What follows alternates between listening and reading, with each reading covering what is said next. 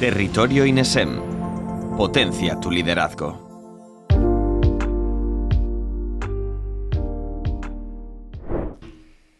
Bueno, así que has decidido dominar el noble arte de la gestión y liderazgo de equipos. Pues déjame lo primero que, te advierta, que es una ciencia que no tiene nada que ver con otras áreas de la gestión de empresa, porque básicamente en un equipo muy rara vez una misma iniciativa va a suponer un mismo resultado. Al final las personas somos únicas, cada uno, y un buen amigo mío, consultor también, me enseñó hace mucho tiempo que a veces tendemos a ver la empresa como, o los equipos, mejor dicho, como engranajes, como piezas que encajan y si llego y cambio esta pieza y pongo esta otra, funciona. Pero yo lo primero que te voy a animar, antes de que nos metamos ya con este seminario, es a que pienses que los equipos son como células vivas. Con lo cual, ¿cuál es mi objetivo hoy? Darte mi visión, decirte cómo pienso yo que se debe de estructurar la gestión de equipos, cómo pienso yo que, hay diferentes prácticas y metodologías que puedes utilizar. Te voy a dar muchos hilos de los que puedas tirar para ganar diferentes herramientas, diferentes maletines, pero sí que te animo a que primero pienses en esto. Gestionar un equipo es una cosa que cada equipo es totalmente diferente, eh, totalmente, diferente totalmente único y que vas a tener que seguir practicando pues, a lo largo de toda tu vida, ¿no? Así que nada, dicho esto, vamos con ello. Bienvenido a este seminario de liderazgo y, gestión de equipo. ¿Qué es lo que vamos a ver hoy? ¿Cuáles van a ser los puntos a tratar? Pues en primer lugar, vamos a ver cuáles son los tres niveles en una empresa. Y solo si te quedas con esta idea, ya va a cambiar totalmente la forma que tenía de abordar el hecho de, buscar pues, nuevas formas de, de, seguir gestionando a las personas, de mejorar tu management, ¿no? En segundo lugar, veremos la productividad, porque como decimos aquí, nadie nos ha enseñado a organizarnos bien, a evitar las distracciones, a entrar en estado de flow. Esto es una cosa que es fundamental totalmente, ¿no? En tercer lugar, veremos la parte de, cultura. Y cuando hablamos de cultura, por desgracia, a veces pensamos mucho que la cultura es igual a tener en la oficina un poste con cinco valores súper bonitos de somos coherentes, somos transparentes, somos colaborativos, ¿no? La cultura es mucho más, es mucho más y es una parte súper importante, un intangible que, realmente va, a tener que tener en cuenta a la hora de dirigir equipos. En corto lugar, veremos la parte de liderazgo y relaciones, que importante es también trabajar toda la parte, como yo digo siempre, ¿no? en cada contexto social en el que estamos, hay unos roles. Tú en tu casa oye, pues tu padre tiene un rol, tu madre tiene otro, tu hermano mayor es el que se sienta primero a la mesa y, tiene su sitio y en el coche él va adelante y tú vas detrás, ¿no?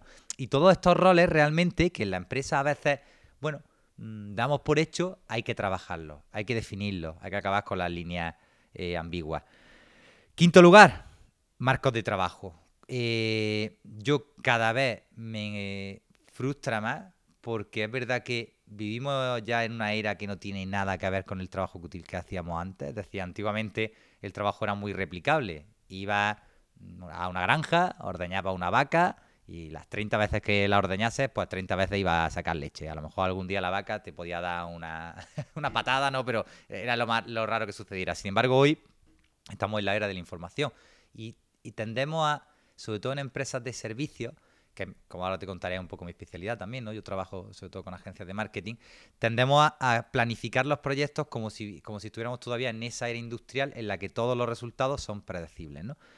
Y por último, te hablaré de, los sistemas de gestión empresarial. Para mí esta es la clave, esta es lo más importante para realmente poder provocar un cambio duradero en las empresas. Así que nada, vamos al lío.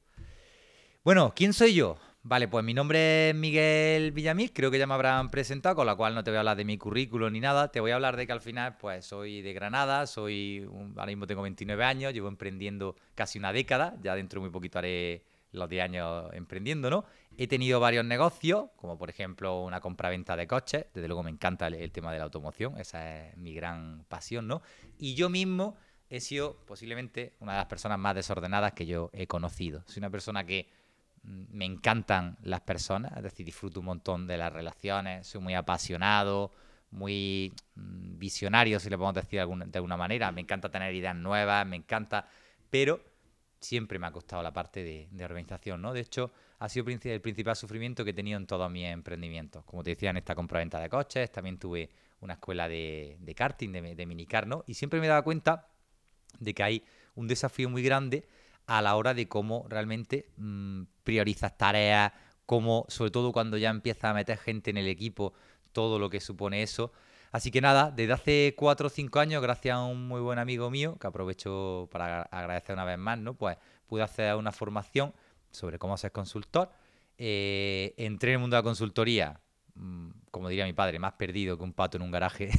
y al final yo me llamaba consultor estratega, muy original yo, por otra parte. Pero al final, claro, mm, el mercado me fue poniendo en mi sitio y poco a poco me fui dando cuenta de que eso que yo pensaba que se, que se me daba tan mal y tal, se estaba convirtiendo en una fortaleza mía. Me obsesioné mucho con los temas de, gestión, de management. Me di cuenta de que además, al igual que para hacer marketing, hay una metodología para inbound, hay una metodología para hacer SEO, mucha metodología.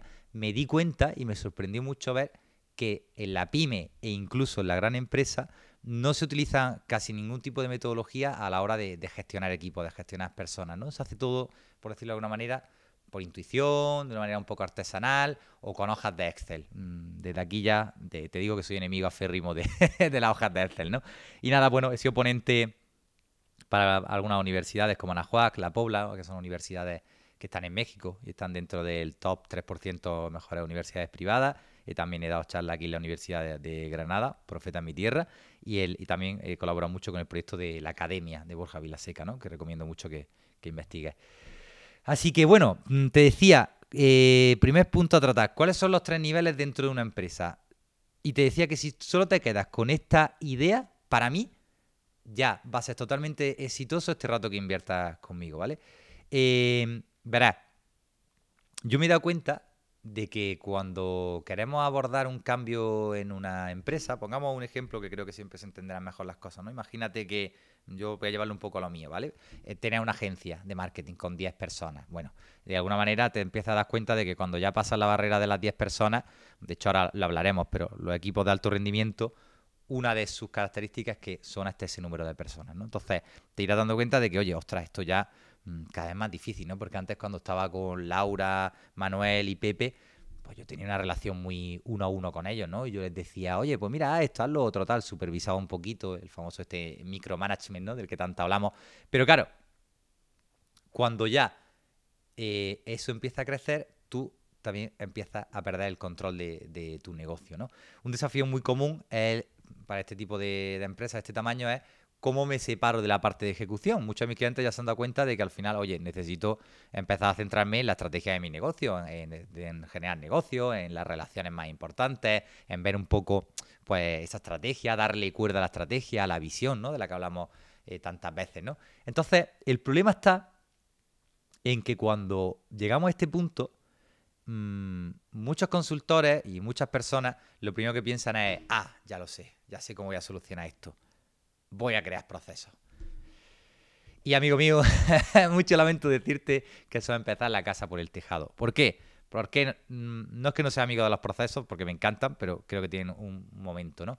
Pues verás, porque al final mm, la base de tu empresa es otra. La base de tu empresa es que por mucho que tú tengas un proceso muy bonito, armado en Word, los más básicos con un paso a paso. Si te las curra un poquito más, al final tendrá un vídeo. Para mí eso es como poner los carriles en los bolos, ¿no? Los que hayáis jugado a los bolos, que supongo que sabéis todos, ¿no? Seguro que habéis visto típica imagen, yo lo utilizo de hecho porque no soy un gran jugador, de que se levantan estos carriles y cuando tú disparas la bola, pues no se va a los raíles de los lados, ¿no? Es decir, un proceso nos da un poco una guía, un camino para no salirnos, para que no la, caguemos, si me permitís directamente la expresión, ¿no? Pero desde luego no puedes pretender que los equipos se hagan más eficientes, que las personas estén más motivadas, que tú puedas tener esta tranquilidad de que ellos se pueden hacer cargo totalmente de la gestión de los clientes, que creo que es lo que realmente queremos, pues con un proceso. Porque al final si volvemos al ejemplo de, los bolos, yo aunque tenga los raíles levantados, pues te garantizo que yo, con lo mal que se me da jugar los bolos, si tiro la bola, mm, se va a ir uno de los laterales y voy a darle solo un bolo, ¿no? ¿Por qué esto? Pues porque la base de tu empresa, estos tres niveles de los que te hablo, son las personas. Lo primero y por donde hay que empezar a trabajar cuando trabajas con un equipo es con la organización personal, mm, valga la redundancia, lo hago apuesta para que se entienda, ¿no? De las personas. Eh, Tú puedes tener procesos, herramientas, tal, que la mayoría de veces añaden mucho ruido y cuesta un montón que los equipos cambien su forma de trabajar, ¿no? De hecho, esto es un sufrimiento que yo escucho mucho. Un montón de, clientes me han dicho, Miguel, es que me cuesta que los equipos cambien su forma de trabajar, machos, que mira que se lo pongo claro, mira que se lo explico, mira que mira este proceso que claro está. luego al final me pone delante una hoja de 10 hojas de Word y digo, mira, eso no se lo ha leído nadie más que tú, ¿no? Pero es que siguen haciendo lo mismo que hacían antes. ¿Por qué? Pues porque no te has parado a pensar qué sucede cuando esa persona llega un lunes a la oficina o en remoto desde su casa, abre su portátil y empieza con una lista inmensa de correos que tiene sin contestar, con un montón también de mensajes de Slack, de la herramienta que, que utilices. Además, el compañero le llama porque necesita otra cosa. Además, el cliente se está quejando y hay que ir a pagar un fuego de, de X cuestión. ¿Qué pasa? Nadie nos ha enseñado realmente a cómo priorizamos las cosas. Empieza por lo importante.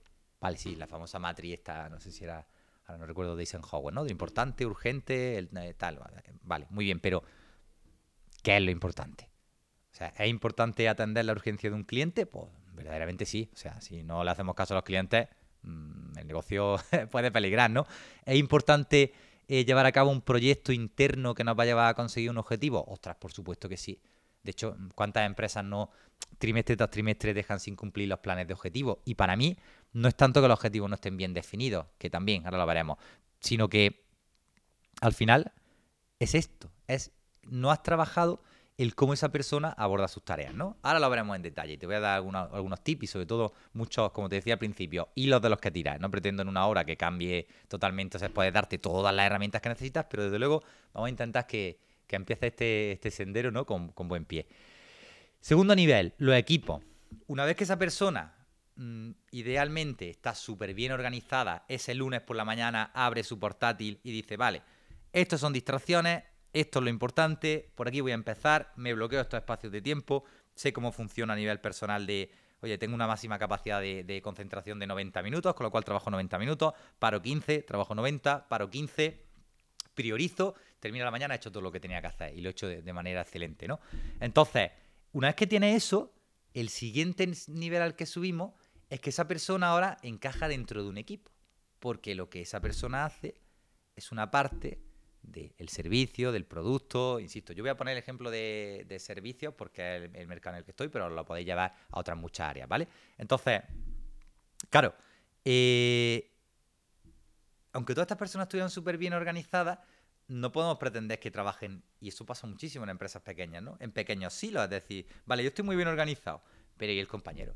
¿Qué está haciendo? Porque si yo estoy muy bien organizado, pero estoy priorizando una cosa que, eh, bueno, para mí es importante, pero no estoy priorizando una cosa que al compañero le hace falta para poder terminar su trabajo, ejemplo, a mí me gustan mucho los ejemplos. Volvemos a la agencia de marketing tenemos que hacer una página web. Yo soy el copy.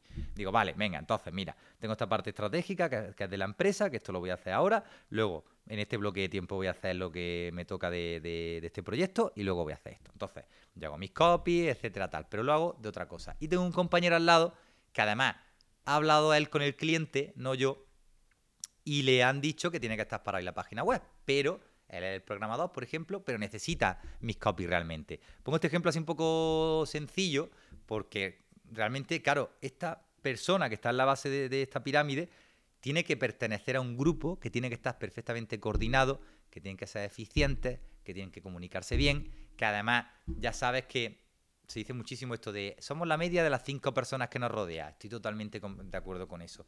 Yo he visto tantas veces como una persona externa entra en un equipo de trabajo y te prometo que se transforma y se amolda un poco a la cultura y a todo el ambiente que haya en el equipo de trabajo, ¿no? Entonces, mm, si no tienes también mecanismos, sistemas, como hablábamos antes, para que los equipos estén bien organizados, pues tienes un problema.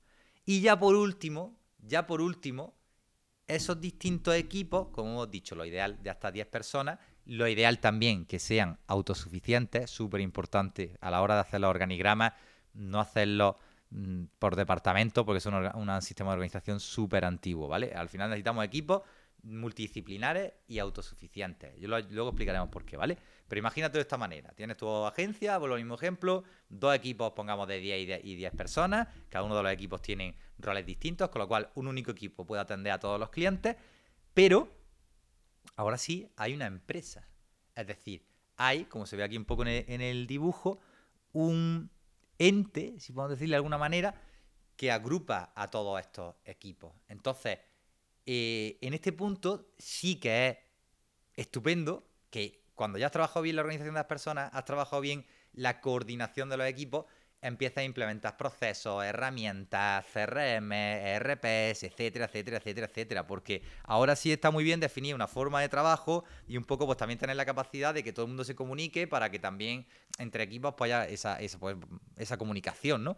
Entonces, estos son los tres pasos y al final, si tú lo que realmente quieres a la hora de, yo no sé si, si será si tendrás tú una, una, empresa o si simplemente pues te, vas a ser manager de algún equipo, ¿no? Pero desde luego, si quieres tener libertad y rentabilidad, tienes que abordarlo de esta manera. Primero, personas eficientes, segundo, equipo autónomo y tercero, equipo involucrado y con foco lo importante, ¿vale? ¿Cómo trabajo yo esto? Pues como te decía, pues mira, para mí, la base de la pirámide, esta parte de más de, como decía, la persona que abre el ordenador, que se pone a ejecutar, el equipo que, que se coordina y que saca los proyectos, tal, para mí eso sería parte de ejecución, ¿vale? En la parte de empresa yo hablaría mucho más de estrategia, porque cuando ya eh, los equipos son eficientes y, son, y atienden bien a los clientes con excelencia, con etcétera, es cuando nosotros creamos una estrategia y también utilizamos estos mismos equipos, pues, oye, pues para que hagan proyectos internos, ¿no? Hacia la empresa, ¿no? Yo trabajo con tres sistemas. El primero es un sistema de organización personal SOP, que, bueno, que, yo le llamo SOP, ¿no? Con las siglas. Ya sabéis que esto de las siglas las conoce solo el que se las pone, pero es una manera que, tengo también de, agruparlo, ¿no? Y luego hay un sistema de eficiencia de equipo, se llama SEE, e, y luego hay un sistema de gestión empresarial. Estos tres sistemas, para mí, un poco como yo le llamo, es sistemas de organización de empresa, ¿no? Son los sistemas que, que alinean estas tres áreas. Eh, vamos a verlo ahora mismo, o sea, no voy a guardar realmente nada, ¿no? Te voy a hablar un poco de, de cada uno de ellos. Y aquí te comento, ¿no? Que, al final no podemos empezar a hablar de crear planes de objetivos o procesos, como te decía, si tenemos a las personas quemadas totalmente por exceso de tareas. Hace muchos años los trabajadores, los trabajadores eran sencillos, iba al campo, ordeñaba una vaca, etcétera, ¿no? Todo lo que te estaba diciendo, y así un día tras otro. Pero hoy en día vivimos en la era de la información. Solo nuestros móviles, ojo a esto, ¿eh? Nos lanzan de media 50 distracciones por día. 50 distracciones por día. Según un estudio de la Universidad de California, nuestro cerebro tarda 23 minutos y 15 segundos en volver a concentrarse o en ganar concentración, ¿no? ¡Wow! ¡Ostras! O sea que si tenemos en cuenta que la concentración se puede perder en apenas unos pocos segundos, tardamos 23 minutos y 15 segundos en volver a estar en estado de foco, de flow, de realmente de rendir en el trabajo. Además, yo te animo a que tú realmente te des cuenta de esto, ¿no? Si haces algún trabajo de escritura, acuérdate, si no de cuando iba al colegio, ¿no? Y te ponías a hacer los trabajos tal, verás que en torno a la media hora, porque esto no es una ciencia exacta, por supuesto, es cuando tú realmente, oye, te sentías ya que iba fluyendo bien, ¿no? Que, ostras, mira, ahora, ahora estoy bien, tal. Imagínate que llegaba, entraba tu hermano y te decía, oye, ¿qué dónde has puesto que no sé qué tal, no sé cuánto tal? Pues mira, no, allí tal, no sé cuánto tal. Cuando tú vuelves a poner tu, concentración en lo que estabas haciendo, pues, amigo mío, has perdido totalmente esa capacidad, ¿no? Entonces, esto es un grandísimo desafío, ¿no? Con lo cual, mm, también digo, digo aquí, y es que además de esto, vivimos siempre con mil asuntos abiertos, profesionales y personales, que nos llevan a tener que realizar decenas de tareas nuevas cada día. Yo te animo, mm, yo le llamo asunto a todo aquel mm, suceso que requiere de una acción tuya. Te animo a que pienses realmente esa casa rural que estás organizando con tus amigos esa barbacoa que tienes pendiente. Ese, como verás, estoy ya en verano, estoy ya pensando nada más que en planes veraniegos, ¿no?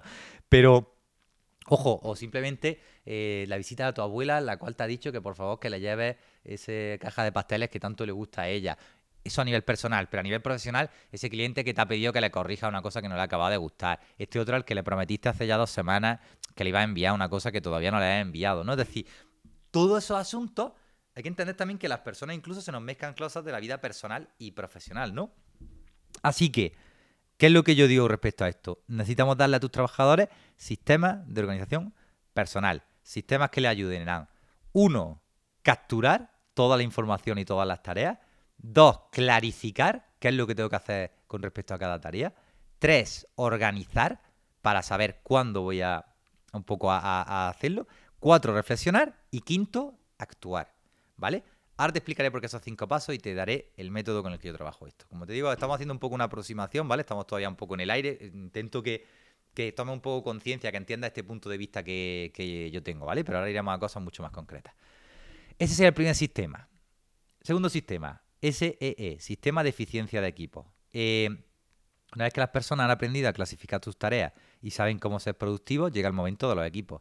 Es hora de aprender a ser eficiente en equipo, saber comunicarse bien y gestionar las diferentes cargas de trabajo. Ojo con esto, también súper importante, porque cuando hacemos no solo servicios, sino también el mundo de desarrollo de software, por eso nacieron casi todas las metodologías ágiles ahí, ¿no? Las cargas de trabajo son muy variables porque no se tarda dos veces lo mismo en hacer una página web. Habrá páginas web, sí, podrás tener tus plantillas y tus cosas, pero en el fondo habrá un cliente que quiera tres cambios, habrá otro que quiera cuatro, habrá un día que esté súper creativo y haga el logo en 30 minutos, otro que haga 45, entonces es muy difícil medir las cargas de trabajo con anterioridad, ¿vale? Eso es un tema muy importante que ahora también hablaremos.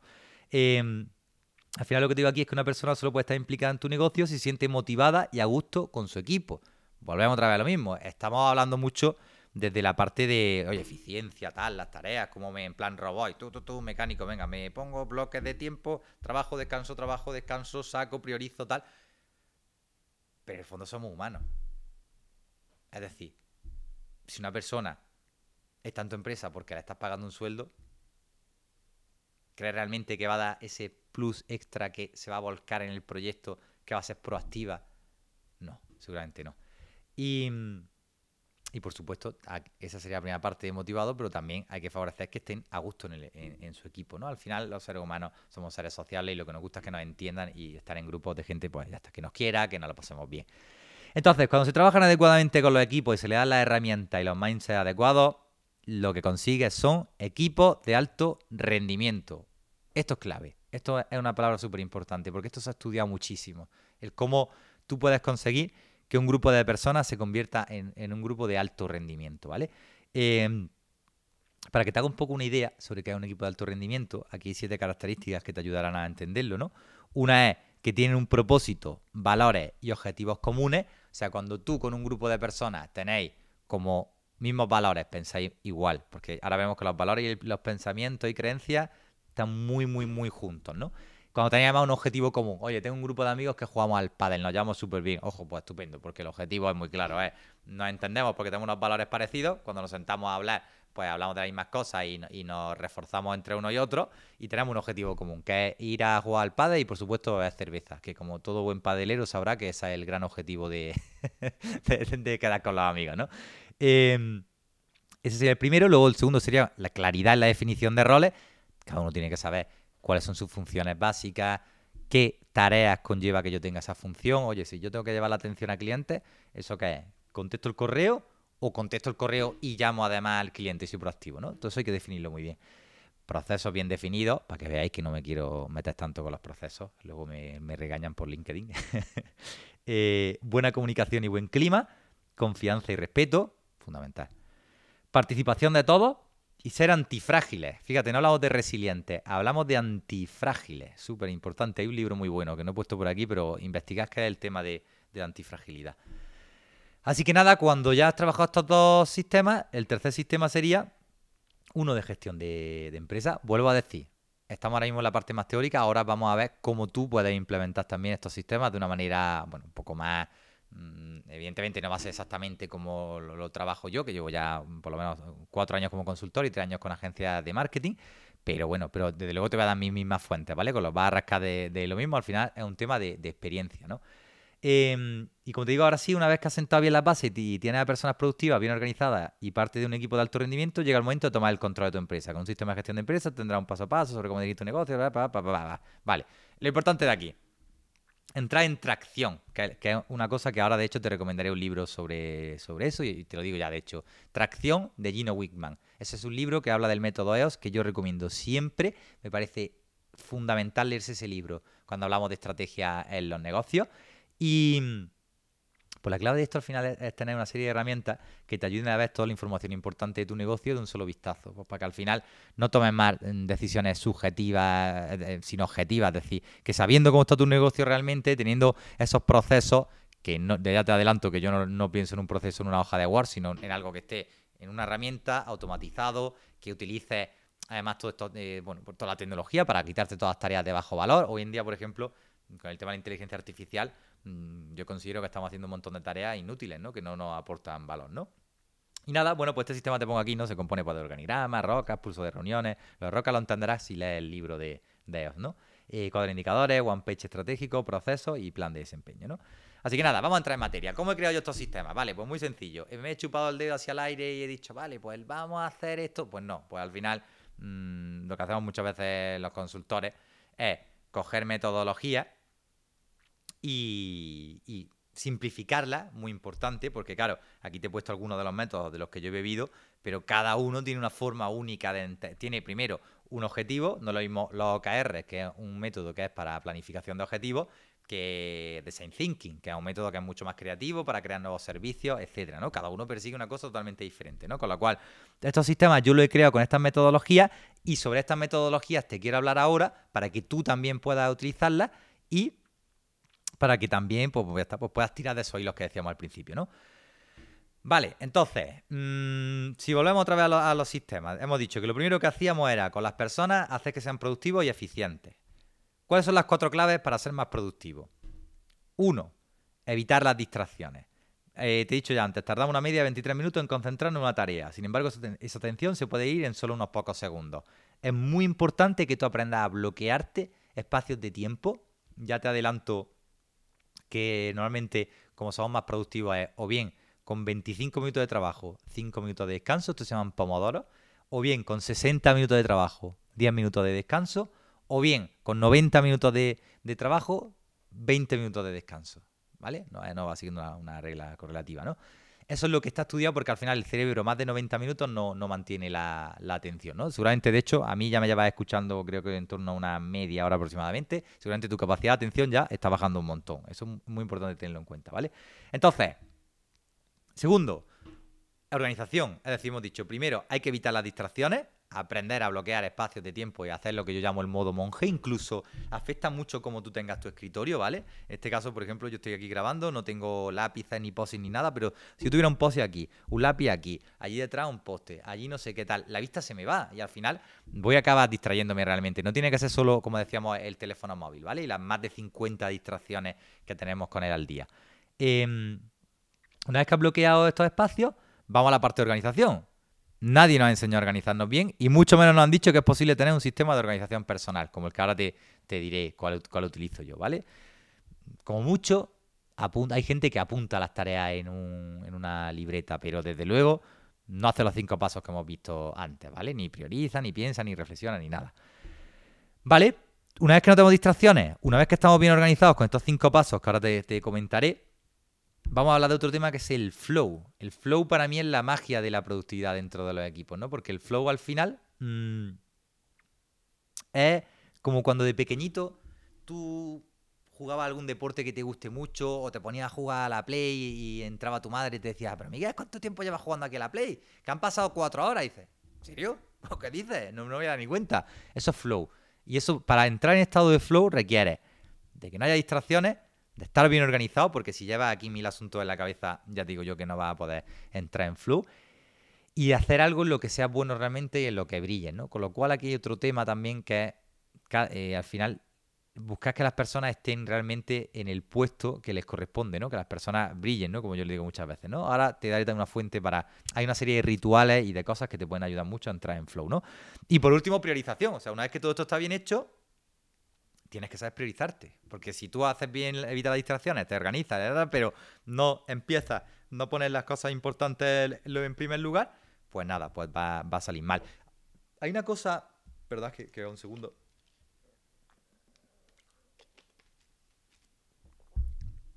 Que es muy clave también.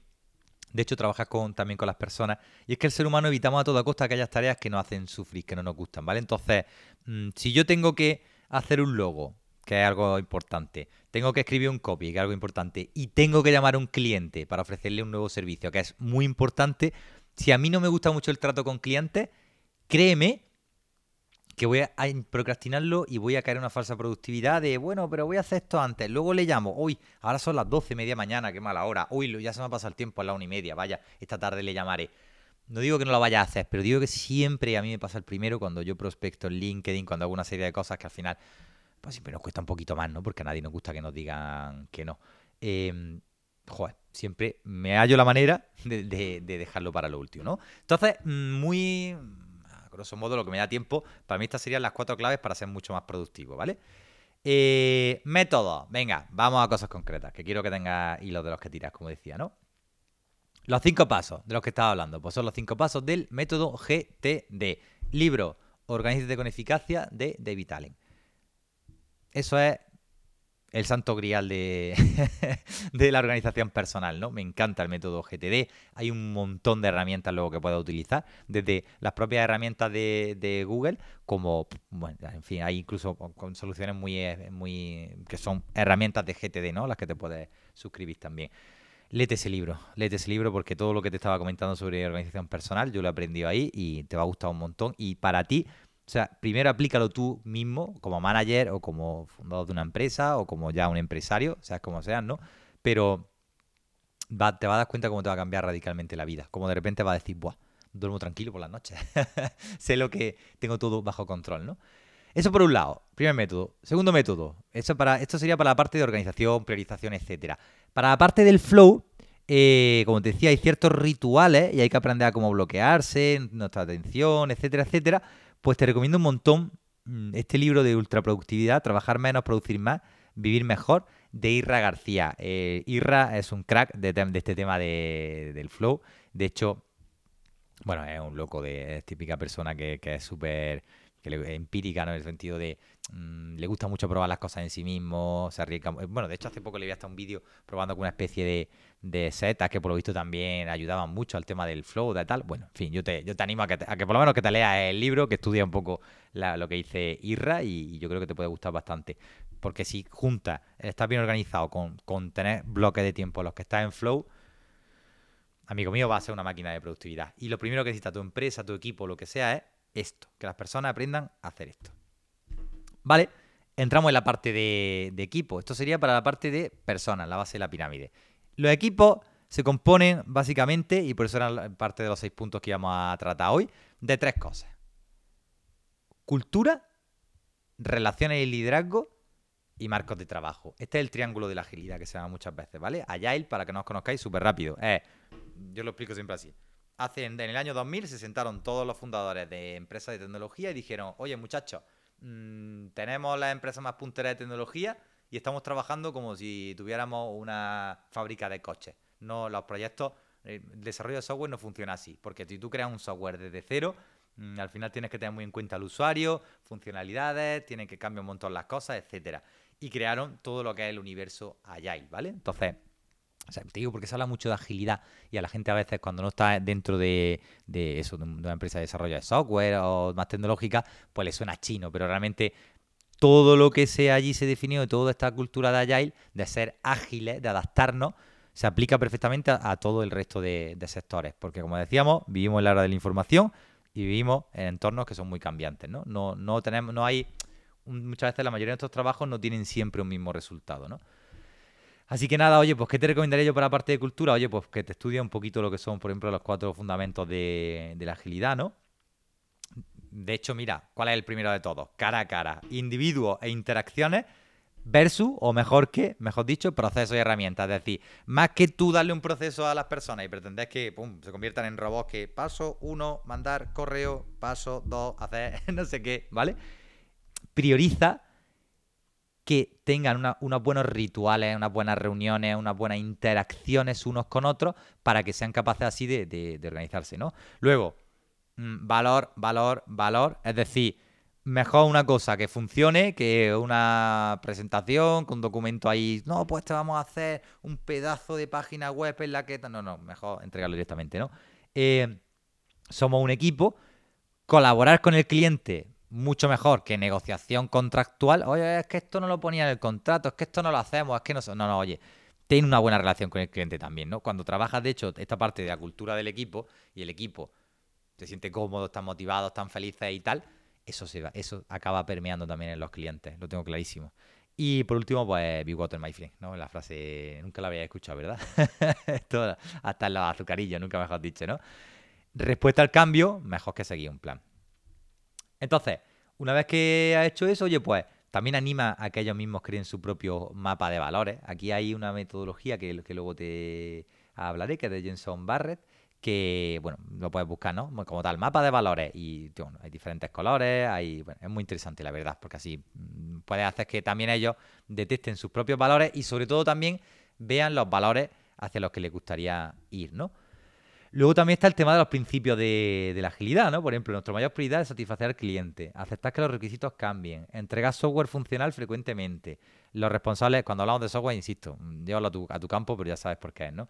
Los responsables de negocios, diseñadores y desarrolladores deben trabajar juntos. Desarrollamos proyectos en torno a individuos motivados. El método más eficiente de comunicar información es cara a cara. El software funcionando es la principal medida de éxito. Los procesos ágiles promueven el desarrollo sostenible, la atención continua a la excelencia, la simplicidad es esencial. Me de acuerdo estoy con eso. La mejor arquitectura, requisitos y diseño emergen de equipos autoorganizados. A intervalos regulares el equipo reflexiona sobre cómo ser más efectivo y de acuerdo a esto, total, ti, ¿no? Es decir, no vamos a explicar los 12 principios, pero lo que yo quiero que te quedes con toda esta parte de, cultura, y ahora te digo ya un poco de dónde puedes tirar, ¿vale?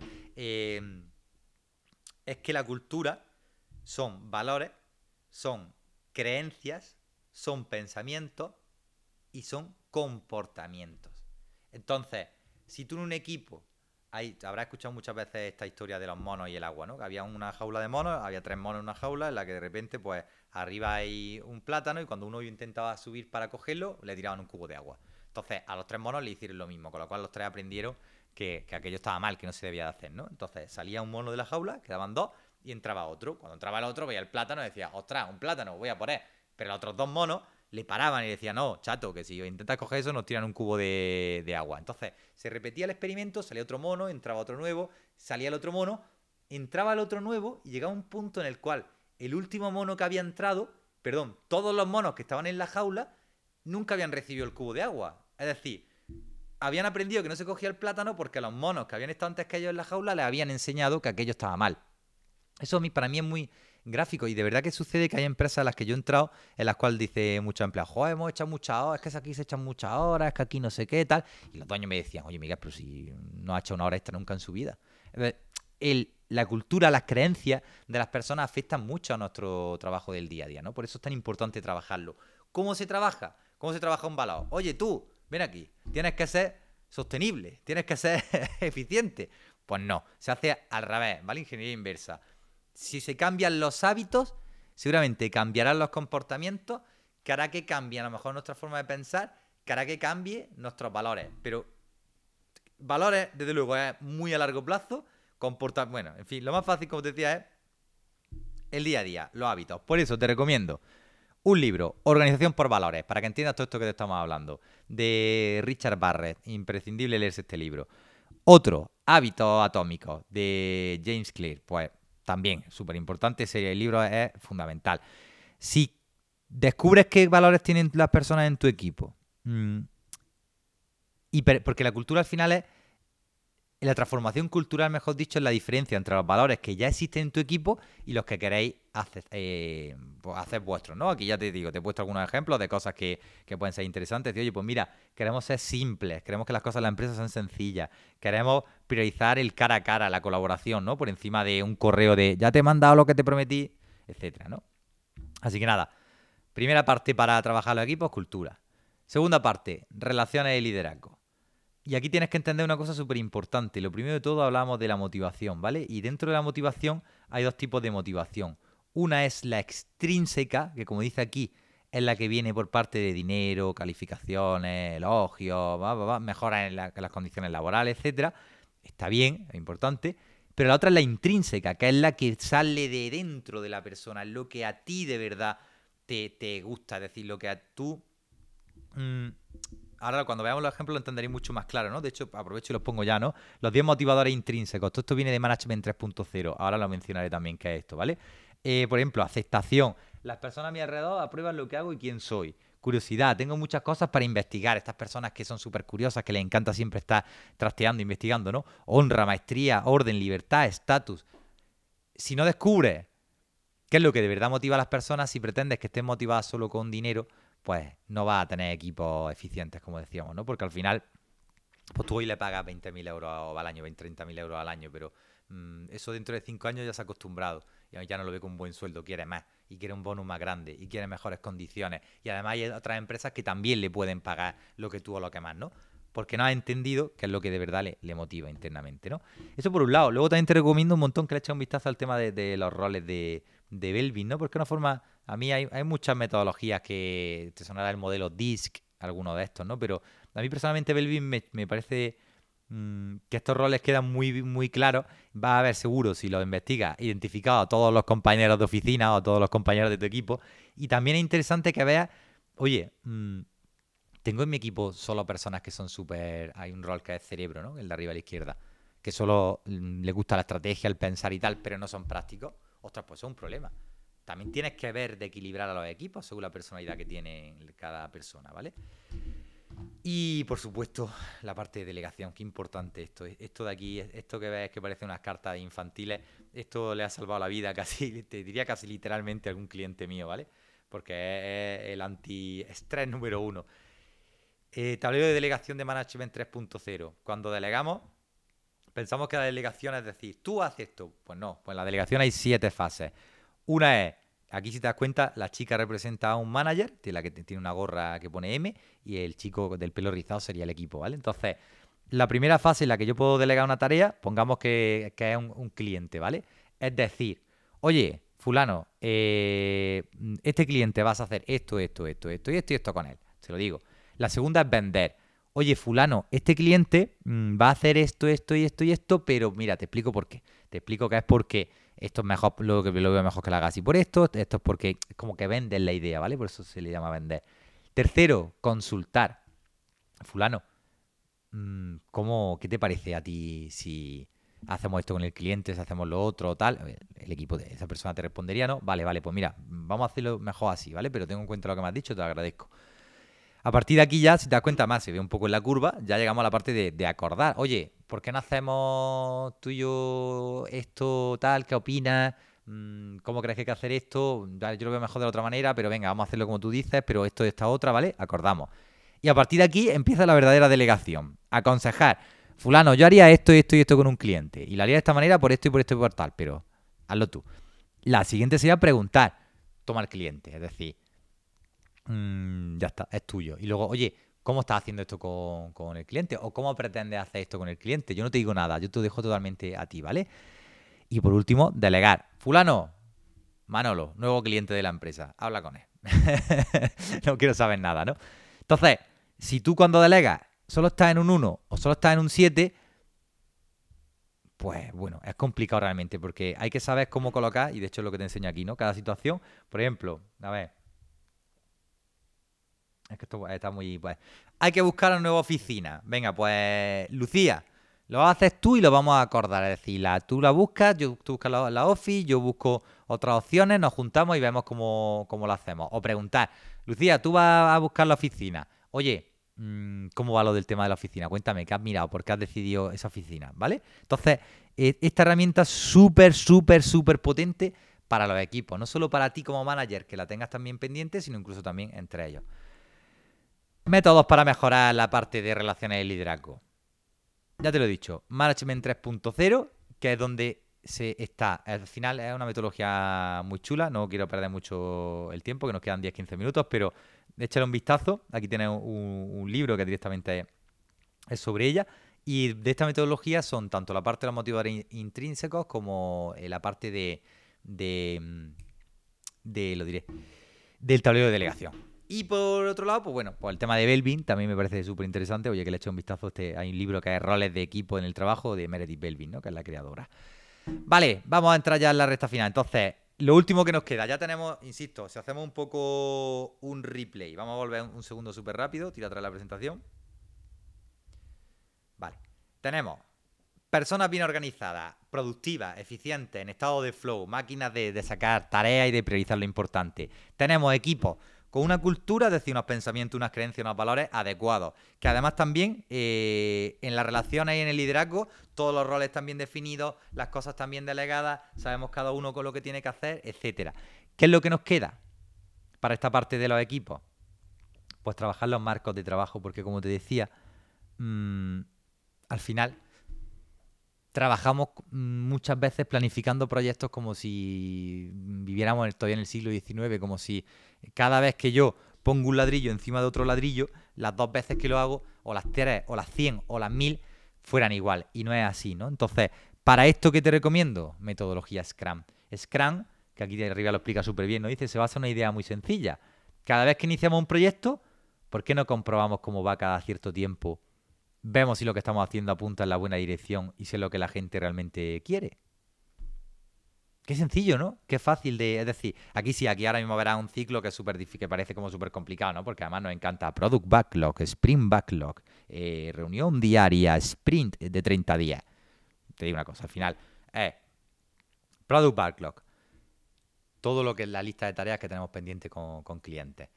Sprint Backlog, lo que la parte del pastel que cogemos y decimos, vale, pues ahora decidimos que empezamos por aquí. No por el principio, sino por aquí, porque esto es lo que va a aportar valor realmente. Hacemos un sprint, no de 30 días. Yo te recomendaría que, que sean más cortos, de una semana, es lo, ideal, ¿no? Y todos los días nos sentamos 15 minutos y decimos, vale, esta es la lista, esta es la lista de tareas de todo lo que tenemos que hacer, pero vamos a empezar por aquí. Esta semana vamos a hacer esto. Oye, mm, ¿cómo, cómo vaya a enfocarlo? Eh, fulano, fulana. Vale, perfecto. Pues mira, pues tal, tal, tal, tal, y adelante, al, al tajo. Y una, vez terminada esa semana, vamos al cliente y le decimos, cliente, esto es lo que hemos estado haciendo. ¿Es esto lo que tú querías? Porque a veces los clientes te dicen, no quiero una web. Vale, venga, te hago una web. Y te haces con cinco páginas y te dicen, no, pero, ostras, yo en verdad, mmm, esto de sobre el equipo, sí, yo pensaba que era importante, pero ahora he leído que, por lo visto tampoco, ah, que la gente ahí no se mete. Hazme una landing. Joder, vale, pues que a lo mejor el cliente pensaba que quería una cosa, pero hasta que no ha visto el resultado de tu trabajo no se ha dado cuenta de lo que de verdad quiere. Esto pasa muchísimo, ¿eh? Así que nada, esto sería un poco la idea, ¿vale? El marco de, trabajo para cómo organizamos las tareas. Es decir, no es lo mismo, mi organización personal es una cosa, pero en conjunto, o sea, hay un proyecto que tenemos que hacer todas las, tareas. Es decir, ¿por qué cuando yo enciendo el, ejemplo primero que hemos puesto, cuando el trabajador enciende el portátil un lunes, ¿por qué tiene esas tareas que tiene que hacer? Pues porque al final hay un proyecto en la cual, pues a mí me toca una parte, ¿no? Que es súper importante trabajar en estos temas de equipo y de productividad y de todo, el timeboxing. Esto es fundamental. El hecho de, a mí me mata el hecho de, wow, no ha habido tiempo, la semana que viene lo haremos. Es verdad que el ser humano tendemos siempre a ser muy optimistas con el tiempo que vamos a tardar en desarrollar una tarea, pero dicho eso, y teniendo eso en cuenta, con lo cual seguro que nos vamos a pasar. O sea, cuando hagamos este sprint de una semana, diremos, mira, vamos a hacer esto, esto, esto, esto y esto. No nos va a dar tiempo, ya te lo, te, te adelanto que es muy complicado. Insisto, no es replicable nada de lo que hacemos, con lo cual yo no puedo saber, la, cuando se fabrican coches, pues sí sabemos que un Seat Arona se tardan, mm, no sé, 40, 50 horas en hacer una unidad, no tengo ni idea, ¿vale? Pero seguramente porque todos son máquinas y todo está súper procedimentado, etcétera. Pero en la mayoría de, de, negocios no es así. Entonces, siendo que es muy complicado adelantarnos y saber lo que vamos a tardar, también es muy importante que si nos proponemos que un resultado salga en esa semana, trabajemos muy bien esta parte del timeboxing, que no dejemos cosas a media. Yo odio cuando la, no, esto ya para no sé qué, para la semana que viene, para no sé cuánto, no, oye, este es el timeboxing. Mm, hay que pensar mucho cuando éramos pequeños y nos decían, examen eh, dentro de un mes. ¿Tú te ponías ese día y estudiabas? Ni de coña. O sea, te ponías dos o tres días antes, porque claro, hay una, también una ley, que ahora mismo no recuerdo cómo se llamaba, que decía que, que, un, que, vaya, que un recurso tiende a expandirse todo el espacio que tiene. Si tú a una cosa, vamos a hacer esta web, tenemos un mes, va a tardar un mes. Vamos a hacer esta web, tenemos una semana. Posiblemente tarde esa semana. Coge, entiende el ejemplo con pinzas, no es tan sencillo, pero entiéndeme. Muy importante que maduremos y aprendamos a cómo planificamos el trabajo que vamos a hacer en equipo. Entonces, pues mira, yo te propongo sinceramente que utilices esta estructura así de sencilla, ¿vale? Y ahora te daré también lectura para que aprendas más sobre Scrum, que es un método que conoce muchísima gente, que hay un montón de formaciones muy buenas sobre ello, ¿no? Pero yo, principalmente, ¿cuál es la que más me gusta de, de todas estas propuestas? Una semana de sprint que tenga una sesión de planificación de dos horas, es decir, lo primero que hacemos un lunes es llegar, sentarnos dos horas con el equipo y planificar el trabajo de la semana. Luego, reuniones diarias de 15 minutos, muy rápidas, muy ágiles, como se diría, ¿no? Para que un poco la gente sepamos eh, cómo va a enfocar el trabajo del día, tal. Y luego, una reunión de entrega de valor con el cliente de una hora y una reunión. Es decir, sentarte con el cliente una hora y decir, mira, esto es lo que hemos estado haciendo, a ver, haznos los cambios. Mira, pues esto así, esto así, esto de esta manera, tal. Y por último, una reunión de retrospectiva, de sentarnos nosotros como equipo y ver cómo hemos trabajado eh, pues ya está, que cómo de bien hemos, hemos trabajado, ¿no? Esto hay que saber adaptarlo a cada necesidad y a cada sector. También te vuelvo a insistir, si tienes una panadería, pues a lo mejor no tiene sentido que te planifiques una semana de trabajo, de, bueno, planificar esta semana de trabajo, desde luego que sí, pero sentarte con el cliente durante una hora y, bueno, ¿cómo estaba la barra de pan? ¿Has visto que le cambió a la amiga? ¿Has visto que he hecho no sé qué? Bueno, vale, adáptalo a tu situación. Pero la mayoría de negocios, esto perfectamente puede ser una muy buena herramienta. Método. Scrum. Pues ya lo hemos dicho, ¿no? Scrum Mm, fusionarlo con Kanban, que es lo que mucha gente le llama Scrumban, ¿no? Que Kanban es otra metodología de, mm, de tablero, es decir, seguro que lo has visto alguna vez, ¿no? De en proceso, eh, completado, eh, para la semana que viene, no sé qué, son como de ver de manera visual el estado de, cada tarea, ¿vale? En un tablero y utilizamos como tarjetas, ¿no? Eso es súper interesante. Y nada, amigo mío, amigo o amiga mía, hemos llegado ya al final del seminario, estamos enfocando ya lo último. Em, lo que vamos a hablar ahora es de la cima de, esa pirámide. Volvemos súper rápido al, principio para que veamos que efectivamente ya tenemos a personas bien organizadas que están dentro de equipos que tienen su cultura, sus relaciones y sus propios marcos de trabajo. Cuando hablo de marcos de trabajo, supongo que ahora lo habrá entendido mejor, que me refiero a cómo y cuándo nos reunimos, cómo planificamos las tareas, etcétera. Nos queda la parte de empresa, nos queda la parte de estrategia, ¿no? De lo que decíamos, de ese ente donde están todos estos equipos y al cual hay que darle un sentido, ¿vale? Entonces, ¿Cómo trabajo yo mi sistema de organización de gestión empresarial? Eh, bueno, yo trabajo con un método que llamo SOE, aquí no me quiero detener tampoco mucho, que tiene una serie de herramientas, etcétera. Mm, yo te recomendaría, para la parte, esta se hace una parte mucho más estratégica, que vieras sobre todo eh, dos libros. Uno, te he dicho ya desde el principio del seminario, Tracción, Gino Wickman, el método EOS, es buenísimo. Eh, al final, de ahí me inspiro yo para sacar alguna de, estas herramientas, aunque no lo trabajo para nada igual. De hecho, yo no soy consultor de, EOS, en España no, hay ninguno que yo sepa. Y, y por otro lado, eso sería para la parte de gestión de la estrategia, es decir, de cómo el organigrama, las rocas que son los proyectos internos, el pulso de reuniones, cómo hacemos las reuniones anuales, trimestrales, mensuales, semanales, estratégicas. Todo esto se llama una parte estratégica, ¿vale? Yo siempre digo que en las empresas, una cosa también que es súper importante y que hemos visto al principio, hay una parte que es ejecución y otra que es estrategia, porque cuando estamos en ejecución hablamos de clientes, hablamos de cómo hacemos nuestro trabajo con ellos, de cómo tal, pero cuando hablamos de estrategia no podemos al mismo tiempo estar pendientes de que un cliente nos manda un correo, nos llama, no sé qué. No, no. Ahora estamos hablando de, nosotros, de las cosas importantes, de qué queremos hacer para avanzar en la empresa, de objetivos estratégicos, de nuevos mercados, de nuevas herramientas que vamos a utilizar que van a favorecer que trabajemos mucho mejor, ¿vale? Entonces, eh, bueno, estas son las herramientas, como te decía. Mírate el libro EOS. Y mírate también la parte de OKRs, ¿vale? OKRs que lo utilizan todas las grandes empresas americanas. Para mí es la mejor metodología de, de fijación de objetivos. Y hay un libro que es el de Mide lo que importa. Mm, no es que a mí sea, aunque realmente es del creador del método, no es que sea mucho de mi agrado. Hay cursos bastante más buenos que te van a ayudar de una manera más práctica, pero bueno, como te estoy recomendando libros, pues, pues tiraremos por ahí, ¿vale? Y hasta aquí hemos llegado. Vamos a terminar con las tres últimas claves, tres tips extra para dirigir a los equipos.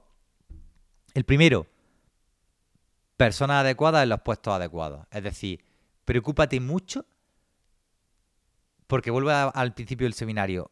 Eh, cada equipo es único y es una célula viva, no es unos engranajes. Por mucho que tú llegues y cojas todos estos métodos y hagas así y construyas todo lo que te, estos sistemas en tu, en tu empresa, al final tienes personas dentro de los equipos, ¿vale? Entonces, tienes que buscar personas adecuadas en puestos adecuados como te digo aquí, a veces podemos implementar todos los sistemas y dejar perfectamente definida una forma de trabajo. Vaya, hasta la última coma que pones en el folio, te hemos explicado cómo se hace.